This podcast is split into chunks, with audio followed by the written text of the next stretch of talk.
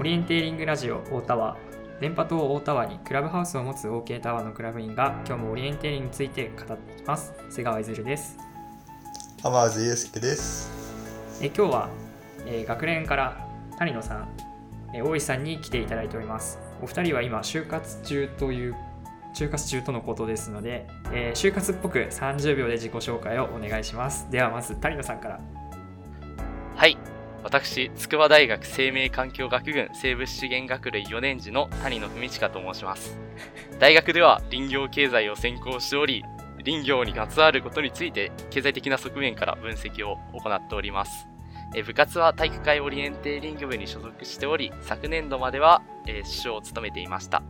また、今年度からは日本学生オリエンテーリング連盟の幹事長を務めています。本日はよろしくお願いいたします。はい次は大石さんお願いしますはい、えー、早稲田大学商学部4年の大石洋介です。えー大学では経営学を専攻しております。えー中学からオリエンテーリングという、えー地図とコンパスを持って森を駆け巡るあのナビゲーションスポーツを10年間ほど続けてきておりまして、まあ、現在もずっと頑張って続けてきております。やべえ。えっと、日本学連というところに今所属しておりまして、副幹事長もやってます。よろしくお願いします。全然就活っぽくできなかった。よろしくお願いします お願いします。いや2人ともでもね上手だと思ったよ。結構30秒かかったし、いや、俺、ぴったし30秒でしたよ。うん、いや、僕なんかいつもこういう感じでやってて、はい。なんかあの、競技者としてこういうふうにやってきました。競技を支えるものとしてやってきましたみたいなもう感じでやってるんですけど、はい。すごいなんか、競技を支えるものとしてとか言うの最後、息が尽きたわ。できなかった。笑ってしまった、なんか。改めて言うの。しゅなんか面接官には言えるけど、なんか、ずるさんとか浜口さんに向かって、競技を支えるものとしてみたいな言うの、なんか全然全然じゃないですか言ってください恥ずかしくて言えなかった。お面白かった。そしたらじゃあ今日は、えっと、僕と 浜田さんがその面接官としてやろうと思うので面接官として深掘りしていこうと思うのでそれどういう意味なのとかってね話していこうと思うので 今日は一日よろしくお願いします。お願よろしくお願いしますはよろくお願いします。まあ、今コロナがねコロナの現状下でなかなか思い通りの活動がそもそも学生生活もあんまりままならないかなという状況なんですけど今学生がまあ各大学クラブであったりとかがどのような活動をしているのかちょっと僕とハマーズは今もう学生を卒業してしまってちょっと疎いので今どういう現状にあるのかなっていうのをね聞きたいなとまずは聞きたいなと思ってますというわけでまずじゃあ筑波大学谷野くんどうなってるのかちょっと聞きたいですはい。そうですね。筑波大学では週に2回、ズームで地図読みをしたり、あとは、こういう時期を活かして、こういう時だからこそ、コースセッター講習会とか、運営のノウハウを伝えられるような、そういう講習会みたいなイベントを開いて、えーっと、まあ、活動してますね。でも、参加人数が少なかったり、やっぱり部室で話すっていうのも、部活の楽しみなんで、そういうとこはないとやっぱりみんなモチベーションっていうのは低いのかなとは思いますね。うーん。週2で、ズームで地図読みっていうのは、どんな感じでやってるんですか？そうですね。自分がホストになって、えっと、用意してきた、えっと、地図を投げて、で、それに対してコメント機能でルート書いてもらって、それに対してみんなが質問して、こういうルートありなんじゃないとか、ここ、こういうルートで書いたけど、どういうとこ見てるのとか、そういう感じでやりとりしてますね。うんうんうん。結構楽しいですか？やっぱりやってて。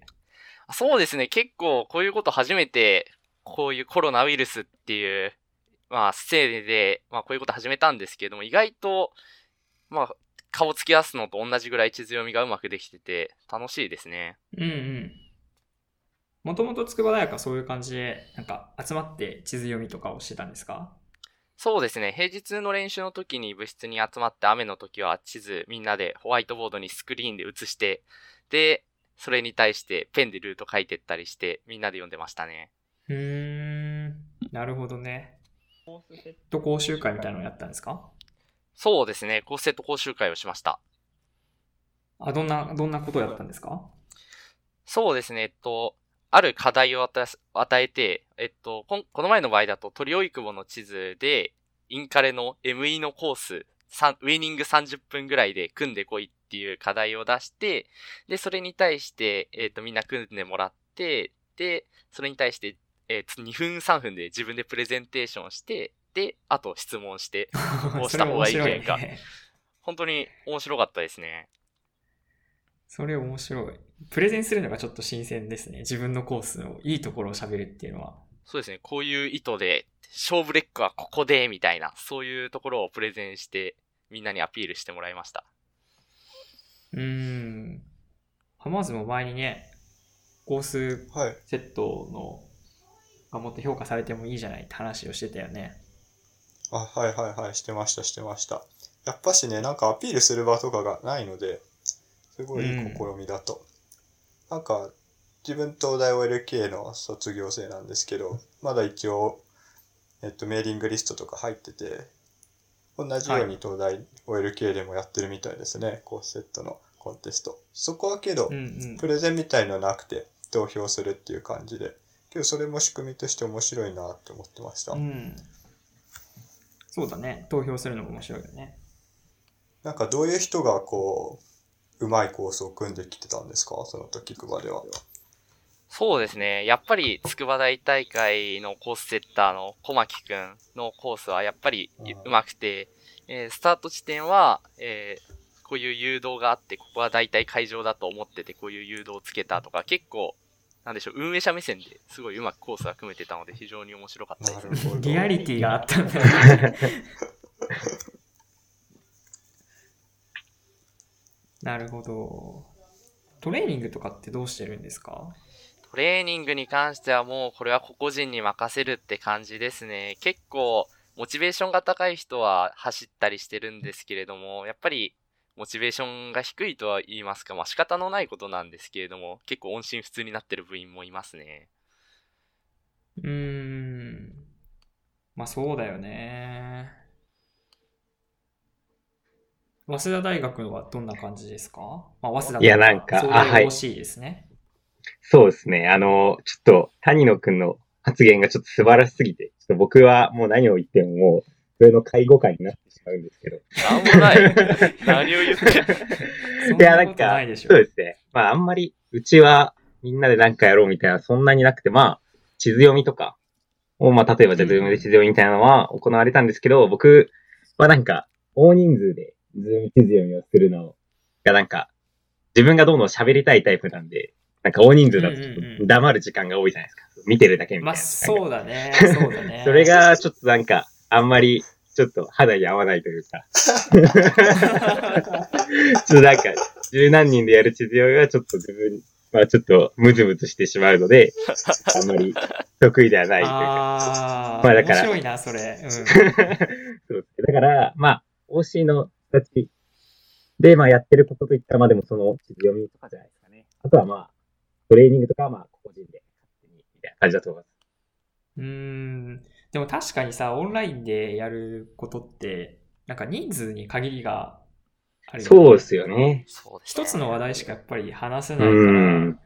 誰かの話をこう一方的に聞くとかってね、ある意味そうんのウェブ講義とかの形式だったらたくさんでできるけど、なかなかね、みんなで議論し合ってって感じは難しいかもね。そうなんですよ。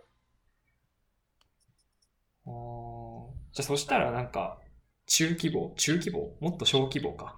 4人ぐらいの地図読み会がたくさん乱連立ん？連立するといいのかもしれないです、そうです。ね。なんか僕、たまに、あの、東工大の小寺くんと京大の早稲田くんと3人でなんか謎のメンバーで地図読みをしてるんですけど、その3人でやるときは、すごいなんか、めっちゃ3人とも、めっちゃなんか身のある話をできてるなと思って、だから、少人数でやる地図読みはすごい意味があるんじゃないかなって思ってます。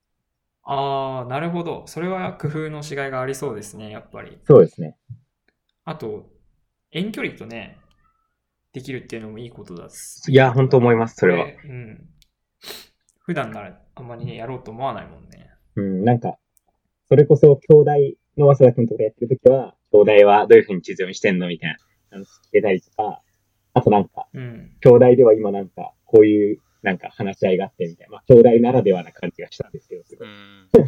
プランニングの時に何を意識するかとか、そういう話とかがすごいなんか、東大ならではの話とかが聞いたりして、ちょっと面白かったなと思いました。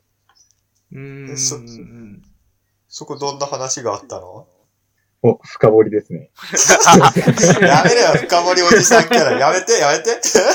面面接官がいますね。ごめんなさい。いや、興味持ったね。深掘り。ごめんなさい。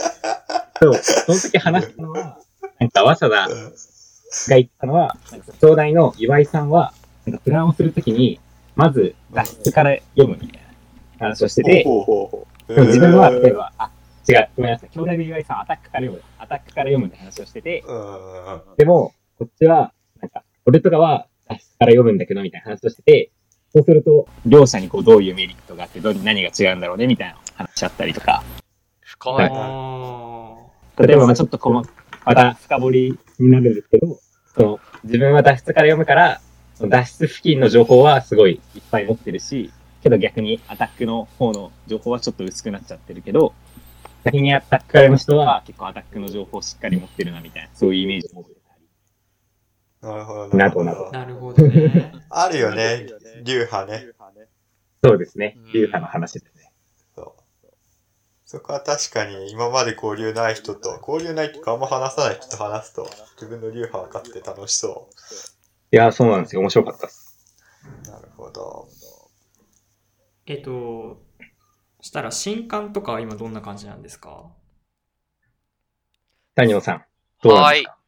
そうですね。新刊はやっぱり、えっ、と、大学の学生生活科から活動が禁止してる中で、ビラとか、今までやってきたような新、いわゆる新刊っていうことはできないので、まあ、SNS を、まあ、主戦場にして、えー新刊を行ってます。で、筑波大学は特に、この前、えっ、と、YouTube で公開したんですけども、ウェブ説明会っていうのを行って、えっ、と、部員4人ぐらい、違う学年の4人連れてきて、えーどういう、えー大学生活を送ってきたかとか、どういう部活との関わり方してるかとか、平日どんな過ごし方してるかみたいなとこを説明してることで、こう、少しでも、えー新入生に部活の様子を知ってもらえるようなイベントを開催しました。なるほど。どうですか？結構参加者いました？あ、えっと、その、同時開催って感じじゃなくて、もう YouTube に上げてしまって、えっと、Twitter でリンク公開して、見てくださいみたいな感じにしましたね。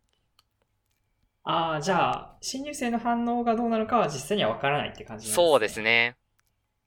そっかそっか。それはちょっと難しいね、なかなかね。その代わりとは言ってはなんですけど、まあ、事前に質問は、えっ、と、質問箱で集めて、それに答えるという形で、まあ、新入生の質問にはちょっと答えられたのかなとは思ってます。あ、なるほど。そこは反応はあったんですか？結構質問入ってました？そうですね、5個ぐらい入ってましたね。なるほど、なるほど。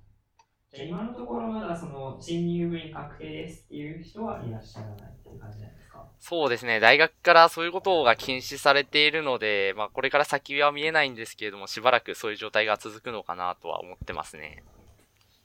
ああ、そっか、禁止されてるのか。そうね。そうですよね。早稲田はどうですか？まあ、うちは、そうですねうん。まあ、もうなんといっても、もう新入部員が2人、もう獲得しておりまして。おおあすごいねすごいじゃん。そうですね、あの、東海高校の森清選手。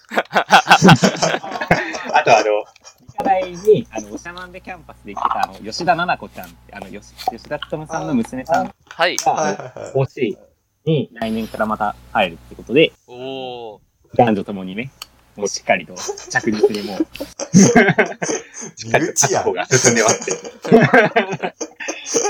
あまあ、冗談として。まあ、うちも同じように、同じように。まあ、てか、どこの大学もそうだと思うんですけど、まあ、新刊が禁じられ、SNS でしか戦うことができないみたいな、そんな感じうで。ーん、そうですよね。えなんか他の多大の情報とかって仕入れたりします？他の多大の情報っていうのは、多大がどうやってまあそうですね。何やってるんですかね、あの人たち。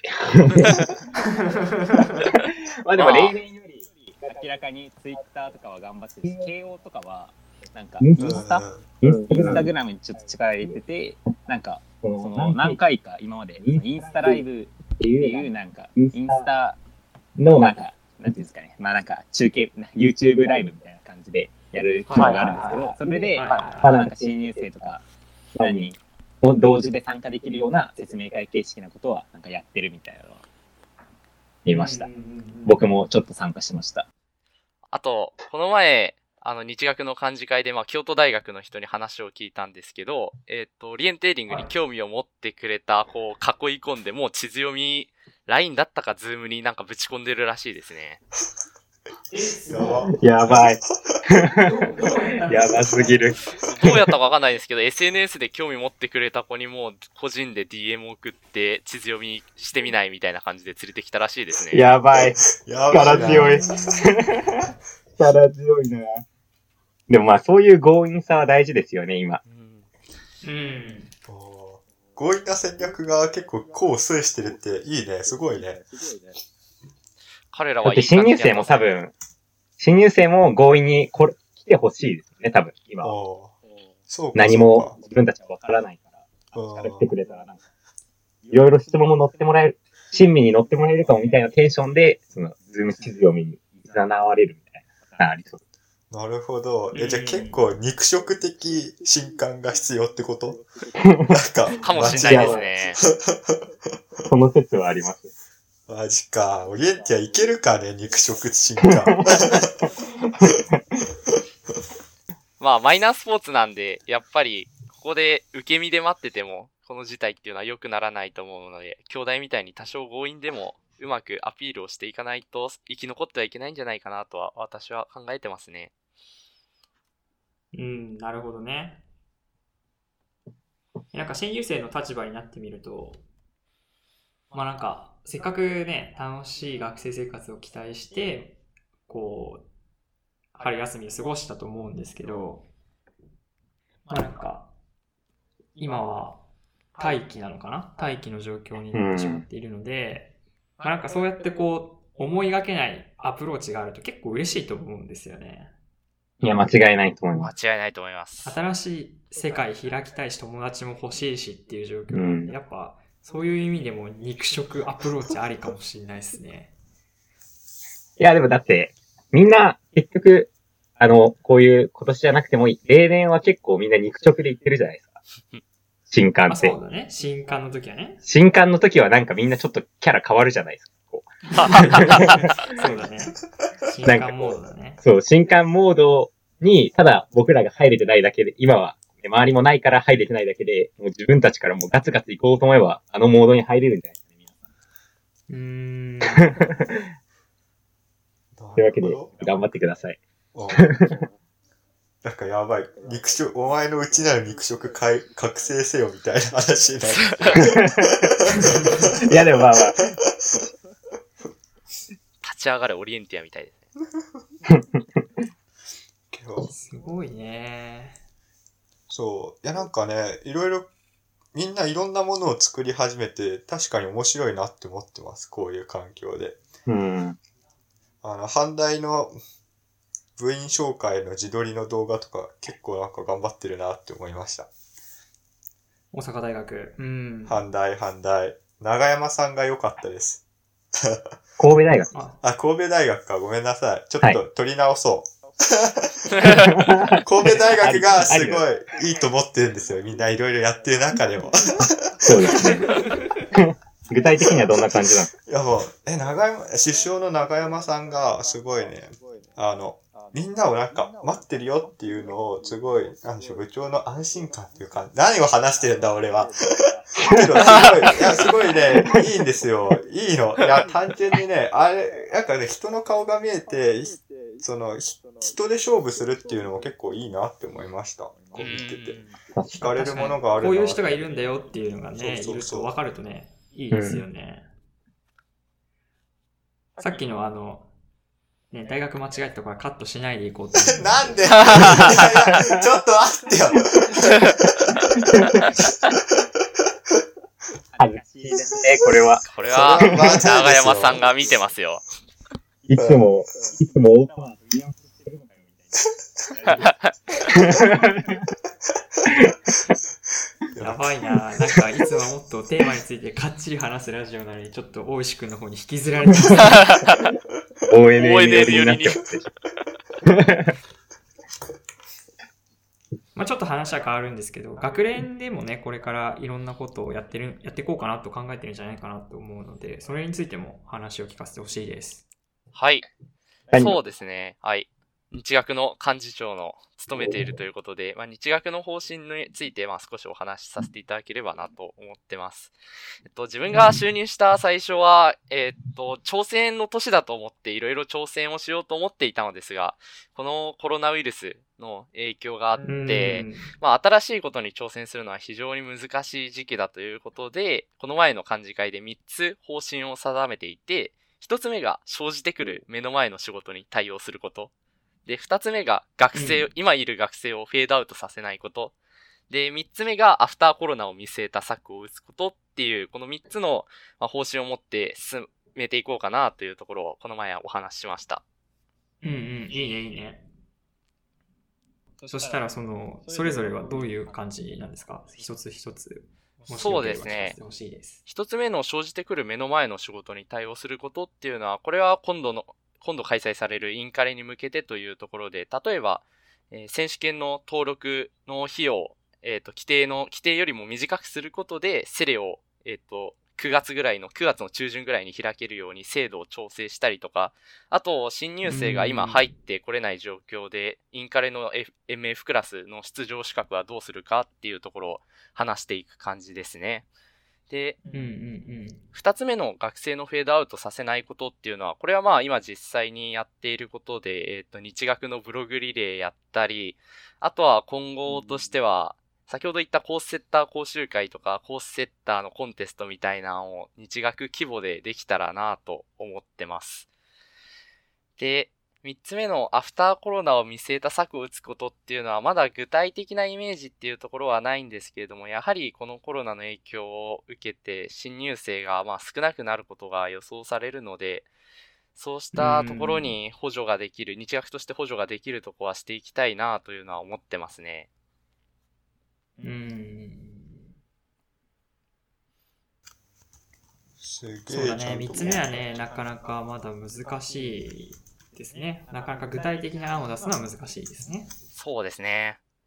でも、やっぱりこれから日学としては先をなるべく見据えていってどういう困難が生じるのかっていうところをしっかりイメージして先に手を打っていかないと、ただこう、順調に競技者が減っていくだけなので、そこは注意したいと。っていうか、それが日学の責任だと思ってるので、そこはしっかりやりたいと思ってます。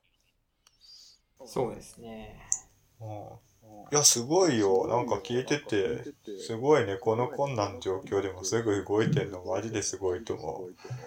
いやいやいやいや。いや、マジでい。やいやいやいや、もうそんなことないですよ、もう。やめてくださいよ。あ、ごめん、ボイシー言ってない。谷野に言ってた。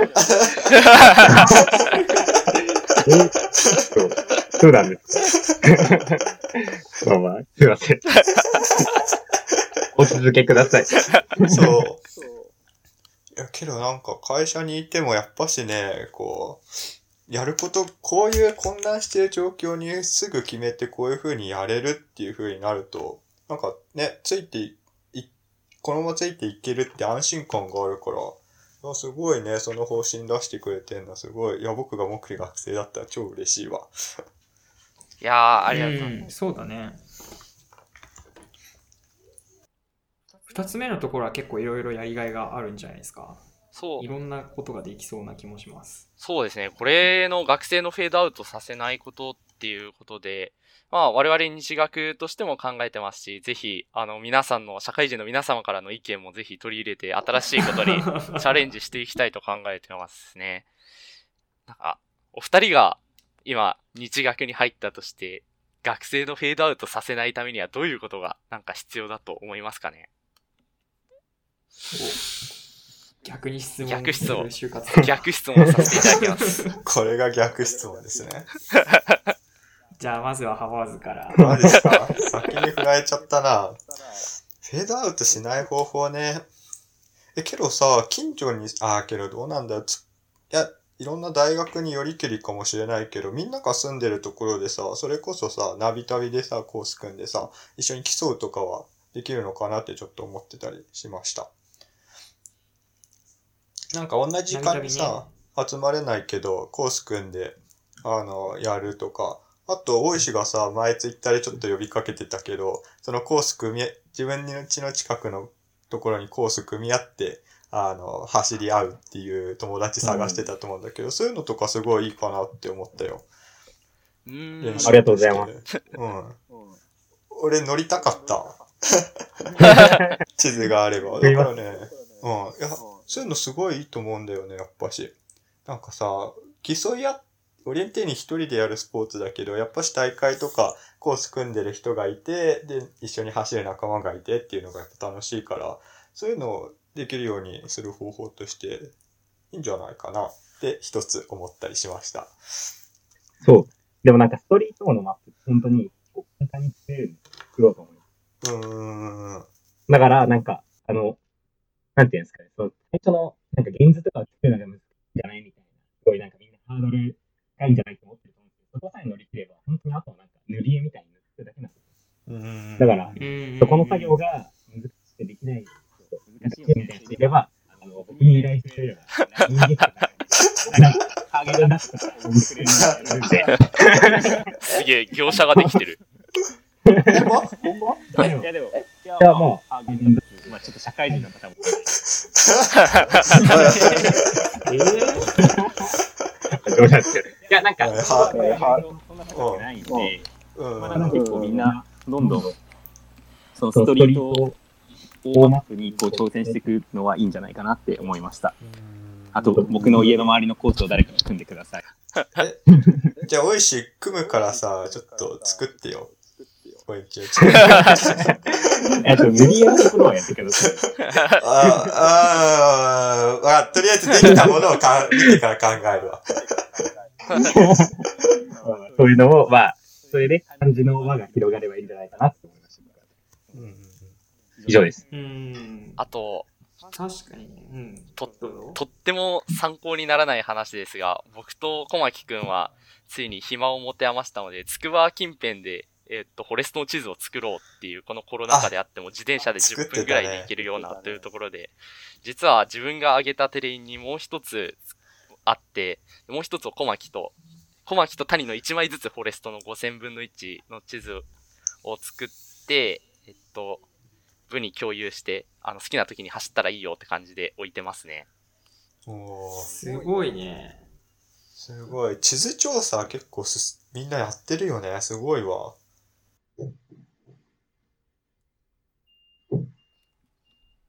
あみんな暇なんで、暇な時は一人で調査っていうことは逆にできると思うんで、そういうとこをやっぱ広がれば、大石くんも言ってましたけど、広がっていけばいいなと思いますね。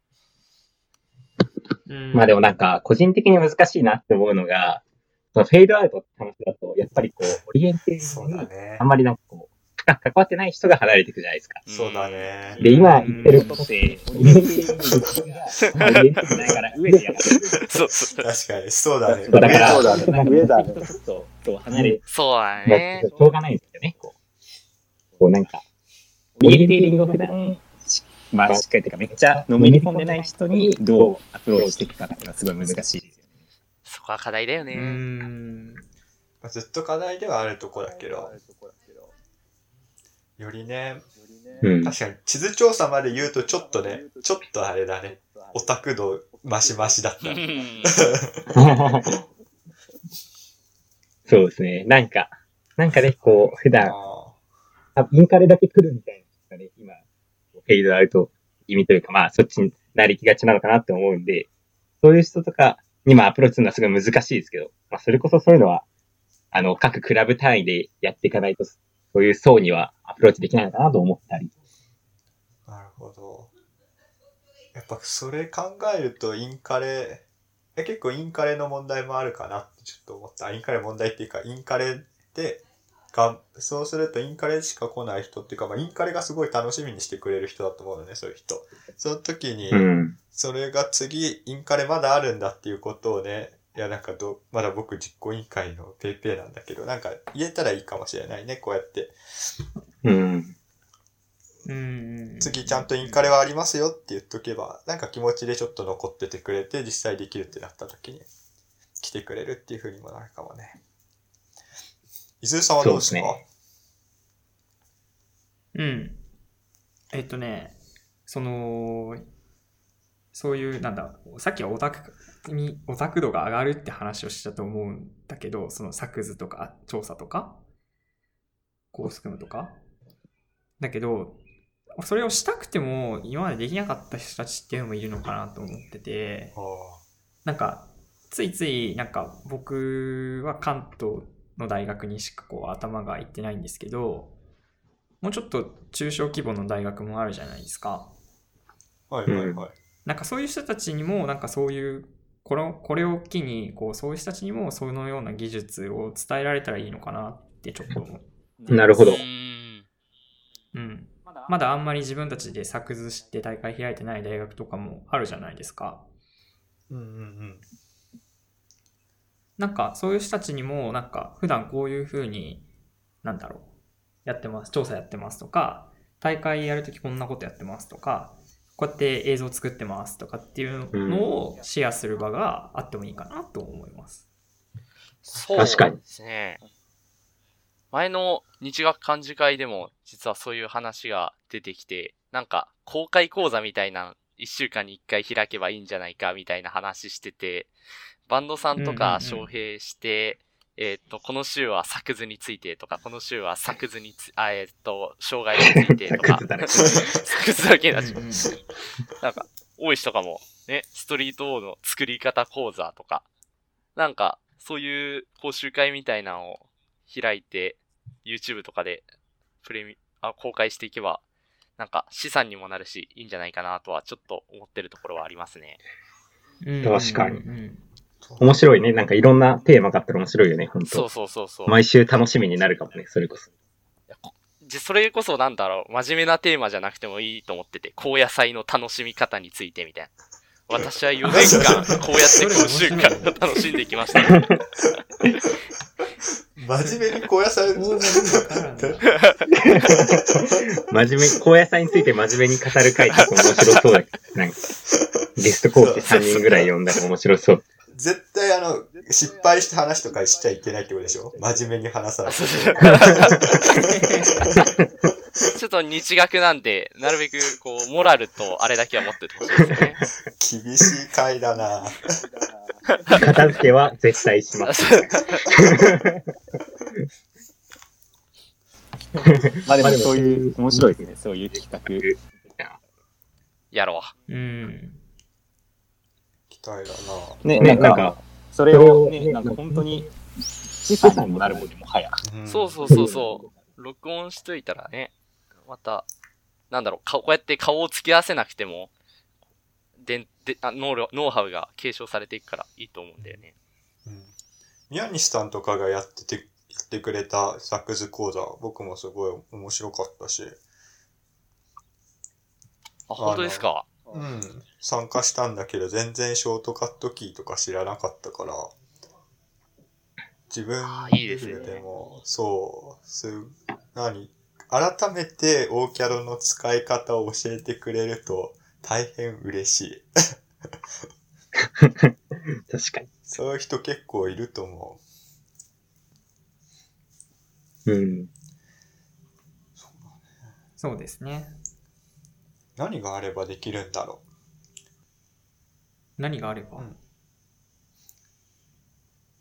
う。もうできちゃうものですかね。いや、なんか、インセンティブが、いや、なんだろうな。ちょっと前考えていたのは、なんかけど、やるっていうああ、時ね。その動画を作るそうそうそう側、うんうんうん。そうです。講師側がね。ああ。そうですね。まあでも今、みんな、時間もあるし、なんていうか、一回自分のスキルの整理っていう意味でやってもらえるといいかなと思いますけどね。オリエンティア、こうやって語る人多いじゃないですか。喋りタイマンみたいな。俺のロジックはこうだみたいな。誰が、誰が何と言おうと俺はこう行くぜみたいなるほど。わかるわかる。な。そこら辺にうまくお話を通していきたいですね。逆に、なんなんでしょう、そういうことにお金が必要なのであれば、そこは柔軟に、やっぱ、日学としても検討していくところなのかなとは思いますね。うん頑張れ。いや、お前もだよ。間違いない。じゃあね、ちょっと話を変えるんですけど、まあ、まだインカレがあるかわからないですけど、まあ、インカレがちゃんとあることを信じて、ちょっと2020年度の学生シーンを占っていこうじゃないかと思うんですけど、なるほど。なるほど。いやこのままだとですね、あの、やはり筑波大学新4年生の小牧選手が、まあ、世界選手権にも出場しました小牧選手が、やっぱりちょっと学生の中では、ちょっと頭一つ抜けてる実力にありますよね。ある。で、はい。なので、このままだと、小牧さんが、小牧選手が全部持ってっちゃうんじゃないかと、私は思ってるんですが、どうですか、大石さん？いや、もう、それ、めっちゃ、あの、去年の、まあ、なんかインカレぐらい、秋インカレぐらいで、なんか僕それ、タレンチさんに言われて、あうんうん。そう、なんか、この後来年、全部小牧だね、みたいな話をしてて、いや、もう、超、いや、もうそれはもう超悔しいじゃないですか。そんなんもうん。う。ねえ、だから、まあ僕、もうまあ、僕なりにまあ、いや、もちろん優勝目標は本当にインカレ優勝で僕の中で。おー、力強いね。そうなんですよ。あの、普段、なんか、わーわーギャーギャー言ってますけど、まあ、なんやかんや、まあ、心 の心の中では、目標は、目標は本当にインカレ優勝でやってます。うんうん。そういいね。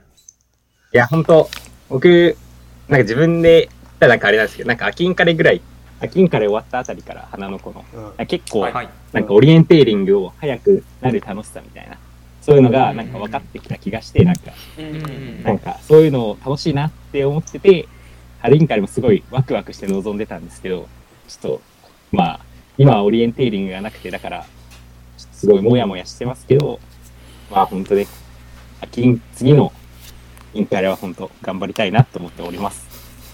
うんうんうん。なんか具体的な話はですね、は？い。さあ、どういうふうにこう、まあ、今はまだちょっと実力差があるのかなとちょっと思ってしまうんですけれども、どういうビジョンを描いてますか？どうしたら勝てるとかっていうのは何かありますか、そうですね、僕はなんかその、まああの、オリエンテーリングの具体的な話になっちゃうんですけど、秋インカレぐらいの時は、すごいなんか、なんていう？んですかね、あ森を速く走るオリエンティアじゃなかったんですね、あんまり。うんあの、巡航、巡航もあんまないし、みたいな。すごい、んのっぺりとした淡々としたオリエンテーリングしかできてなくて。すごいなんか、秋インカレの、なんか、本当ラップとか見ても、すごいなんか残念な感じだったんですね。高い、高くなくてみたいな。うん。それで、まあ、それ以降は、だから、本当にスピードを上げて、あの、走る、森を走るっていうところにすごい特化して、頑張って、まあ、練習を練習をしようと思ってて、て、でもその効果はなんかまあ、ある程度は出たのかなとは思ってて、ちょっとうん、ちょっと早くなりました、多分。秋インカレから。でも今はもう本当それを、もうちょいできる、まあ、自分の中で、ある程度満足がいくまでどんどん練習していきたいなと思っています。なるほど。はい。大石さ、キャリア、キャリア長いけどさ、は結構ヌルヌルや、ずっと、なんだろう、結構順行抑えめのレースってずっとやってたんだ。そうですね。なんか、結局そんな感じのオリエンテーリングしかしてこなくてすごい後悔してます。いやいやいや。いやなんかさ、ふとさ、若い時って走りたくなっちゃうじゃん。バカみたいに。はい。そうですね。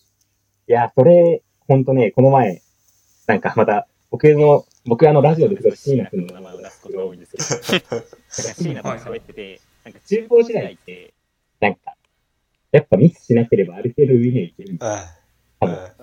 うん。うん。なんか、ミスしないで、なんか、ぬるぬるやってると、気づいたら、なんか結構いい感じの順位なことが多くて、うん。なんかそれにこう、なんか、味を占めてたっていうか、なんかそれをなんか、どっちどっ強みだと思ってる時期があってはいはいはい。それでやってたんですけど、大学生になったら、そんなんじゃ勝てなくて、うん。ある程度こう、こうなんか、スピードを上げる練習をしなきゃいけないってことに気づくまで長い時間がかかりましたね、随分。なるほど。いやー、確かにわかるな。そう。めっちゃわかる。勝てるんよ。それ、しかもさ、足が速いやつよりも勝ってるっていうなんかちょっとその優越感みたいのがそうなんですよ。あるからなんかね。そうだったんですよね。そこねうんそこ抜けれるの確かにきついわ。それに気づくまでこう、長い時間を費やしてしまう。そう。けどそれは多分、あれじゃない？順調に走力とさ、技術がさ、釣り合って伸びてたからなんじゃないかな。まあまあ、その説はありますね、確かに。そんな気もする。まあ、ある程度足も速くなってます。うん。ある程度それをこう、ちゃんと補える、なんかナビゲーションの力もついたんだろうなうん。うんうん。やっぱりそこまで。でもなんかこうんう、じりじりじりじりと上がってる感じがしますよね。ああ。けどやっぱそれは階段ちゃんと確実に積み越されてるから、すごい強そう。こっからその、速く走るっていうオリエンテーリングやったら。やっぱさ、ジャンプさ、要注目です。自分で言ったよ。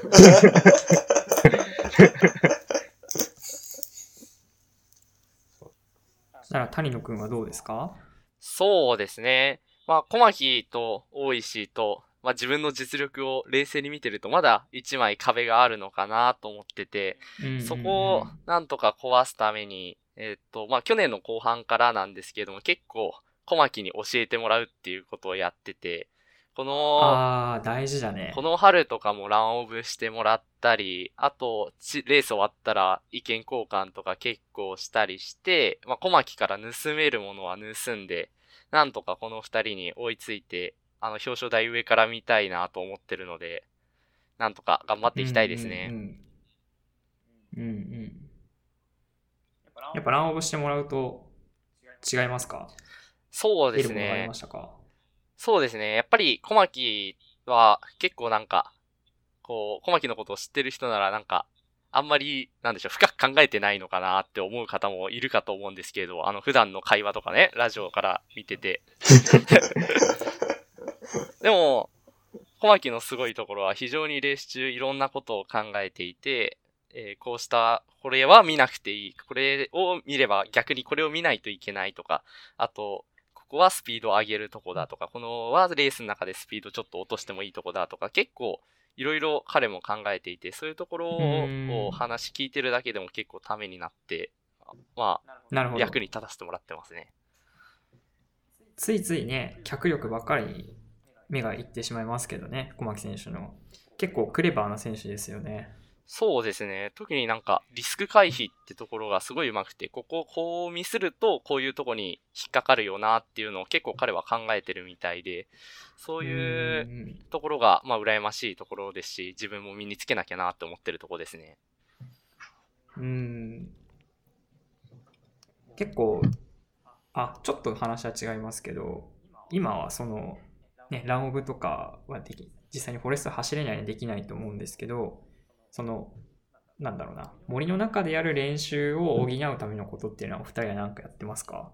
そう。難しい難しいなあの、さっきも言ったんですけど、あの、自分と小牧は、あの、フォレストのテリンを開発してしまったので、そこの森に、実はこもって練習しているという、あんまり公にし言えないようなことをしていたりとか、まあこれいいの？大丈夫です。あの、個人のランニングは禁止されてないんで、大学にも確認したんでオ。ッケーオッケー。はい。だあとは、やっぱり地図読みラインとかで積極的に意見を出して、お互いの意見を共有するっていうことぐらいですかね。森の中の対策としては。うんうんうん。大石君はどうですか？森を、森を走る練習ってことですよね。まあそういううんイメージしたというか。うん僕はなんかまあ、あの、ONN でもなんか散々言ってるんですけど、本当にあの、ストリート O はすごいいい練習になると思ってて、なんか例えばストリート O のマップに、まあ、ライン O みたいな感じで、こう組んで、それを見ながら、こうあの、ちゃんと整地して、サムリーディングして、みたいな、地図を追って、みたいな。そういうのを、うんなんか練習できる機会だと思ってますし、まあ、地図を見ながら走るっていうのは、すごいやっぱ、それ全然こう森じゃなくても、まあある程度は練習できる部分だと思うんで、まあその辺とかやってますね。あと単純には、なんか、ただただ走るのはあんまり好きじゃないんで。うんうんうん。まあ、今僕はあの、足を怪我してしまって、こんなこと言っても、今は全然そうな走ってないんで、んですね。うんうん。まあそんな感じですかね。まあ、あの、稲毛さんと、えっ、と、お話しした際に、ハマースとも話したんですけど、やっぱりその、動作の練習っていうのもありますよね。首の角度の話ですか、うん角度の話ですか？そうですね。聞きましたそう、。まあ、首の角度に限らずなんですけど、どういうふうに体を動かすかっていうようなね、うん。技術に今し、こう、お技術を重点的に磨くことも今、今だからこそできるのかなとなるほど思いますね。うん、あとあれあるんじゃないですか？夢の中でオリエンテーリングする。ちょっと詳しく聞きたいですね、それ。なんかさっき、あの、松、えっと、茶の間見てたんですけど、茶の間の管理人結構夢の中でオリエンテーリングしてるなって思いました。この時期。さすがだな。さすが。ねでも一時期ハマウスさんも、そういうれ、そういう練習法しましたよね。えっと、自分の中で、頭の中でフォレストを思い描いて、それを地図にするんでしたっああ、うん、地図書いて、ここだったらどう見えるかなっていうのはやってました。けあ、逆か。そっちやってましたそっちねうん。それを多分やりまくると多分夢にも出てきちゃって、夢の中でその森を扱えるようになると、いや、なんか練習できてるんだなって思いましたよ。まあ、それ、それなんかイメトレもありかもしれないですね。実際に。やら、動作もそうですけど。うん。そうですね。ああ、夢の中で言えば、あの、うちの先輩にあの、楠木健二先輩という、あの、偉大な OB がいるんですけれども、その、はい。健二さん曰く、こう、枕の下にはあの、オリエンテーリングの地図を入れといたら、あの、夢の中でオリエンテやばいーリングができるという彼の実や力がありましてやばい。やばいインカレやばす全、ぎる。特にインカレ1週間前からはずっと枕に入れて練習することができるという、あの、持論を聞いて、僕もやばすぎるインカレ前は、僕もインカレ前はやってましたね。危ない。危ないよ、その考え方は。確かに。ちょっともう一歩、ちょっと踏み込んじゃってるよ、こっちの世界。ちょっと危ない世界に踏み込んでるよ。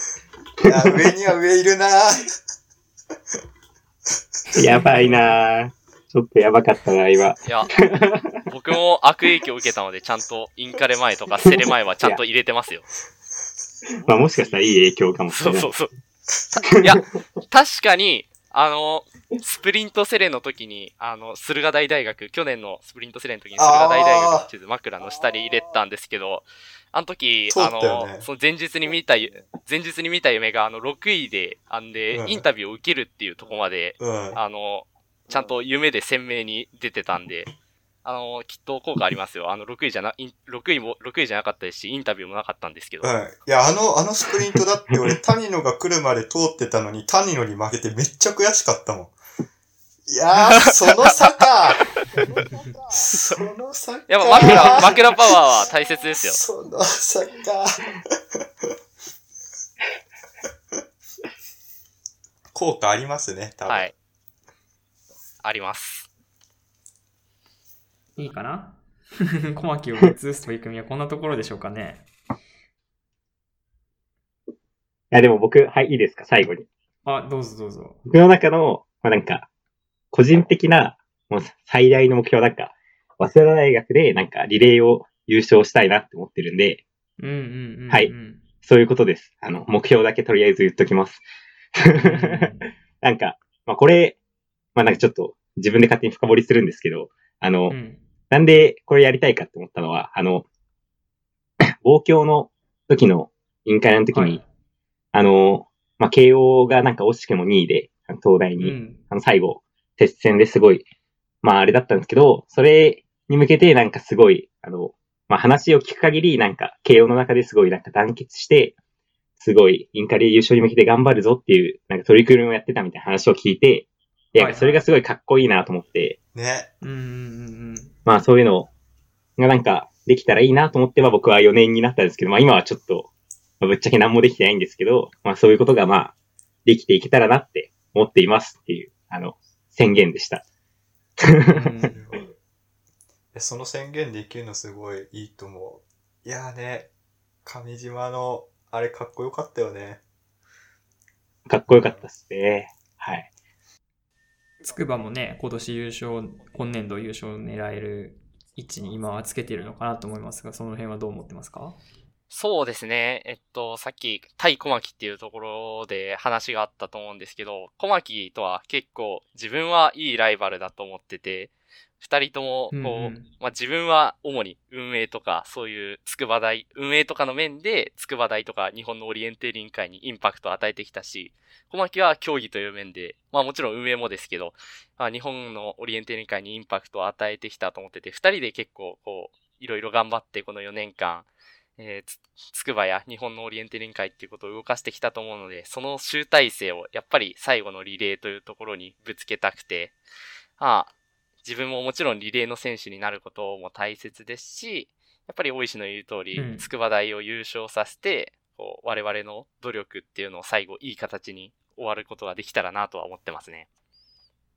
うーん、そうですよね。いやーインカレ楽しみになってきたわ。そうですね。二熱くなっちゃいますね。人の活躍が見たいと。これでもう、そうですね。大石が活躍してたら、あの、泣いて喜んでください。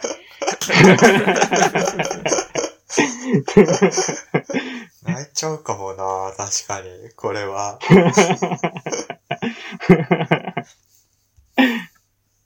はい。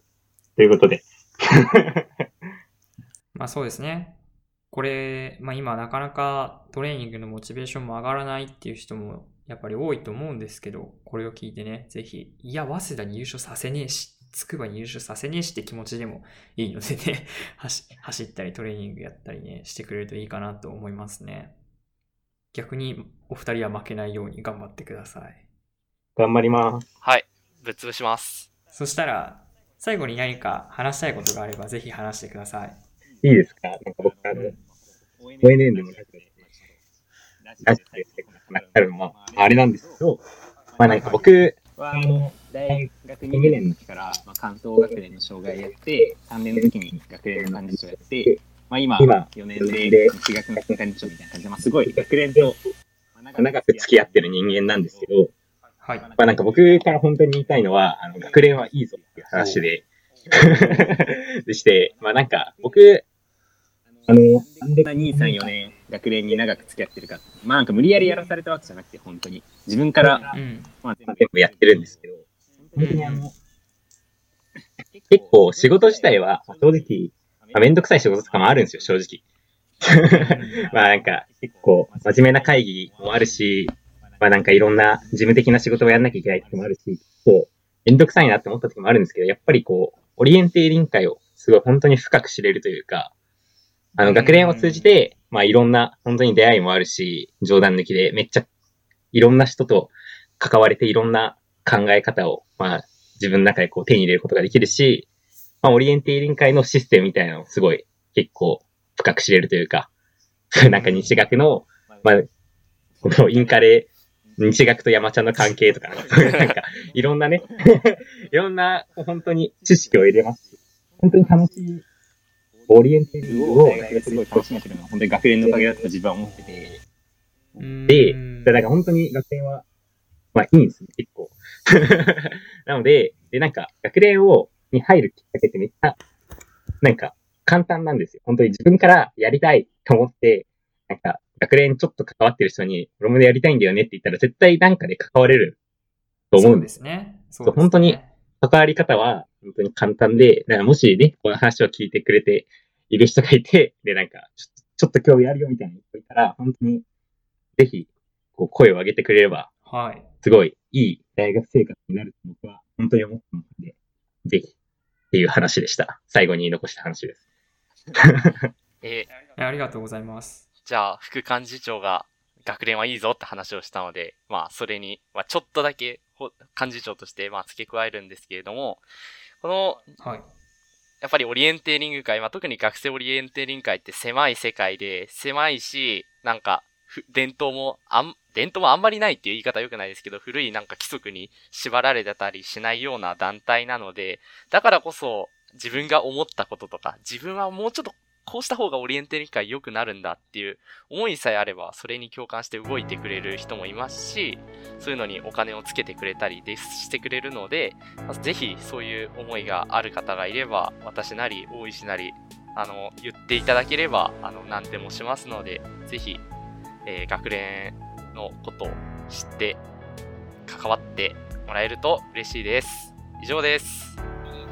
まあ、そうですね。あの、はい、熱い、熱い話もありますし、気軽に楽しくもできますんでっていう話でした、二人。はい。そうだね。そうだね。そう。